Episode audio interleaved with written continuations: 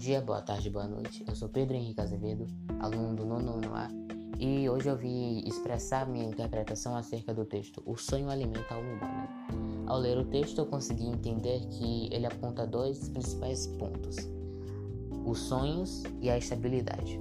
Eu compreendi que, quando nós somos crianças, nós somos seres imaginativos, sonhadores e que a gente almeja muito para o futuro e que a gente realmente tem esperanças de que a gente vai conseguir realizar todos esses sonhos.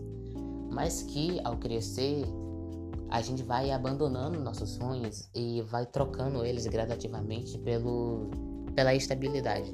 A gente deixa de fazer o que a gente realmente quer, de se arriscar pelas opções mais pé no chão, pelas coisas mais fáceis de se conseguir. Então a gente não, não, se desafia a si mesmo, sabe? Não sai da nossa zona de conforto.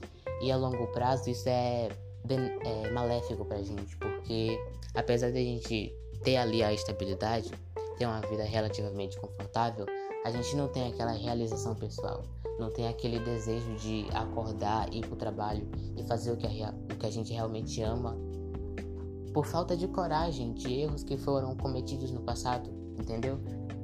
E às vezes a pessoa já está numa idade mais avançada e ela acha que isso é um impedimento para ela seguir os sonhos dela, que por conta dessa idade, o tempo de jovem dela já passou, ela não pode mais fazer isso, não tá mais no tempo dela, não, não combina com ela, com a idade dela, esse tipo de coisa. Mas isso não é verdade. E eu acho que o texto é, é um aviso, assim, um alerta pra gente que não vale a pena a gente é, renunciar nossos sonhos pela estabilidade, a gente viver com medo de algo dar errado e não fazer o que, a, o que a gente realmente quer fazer.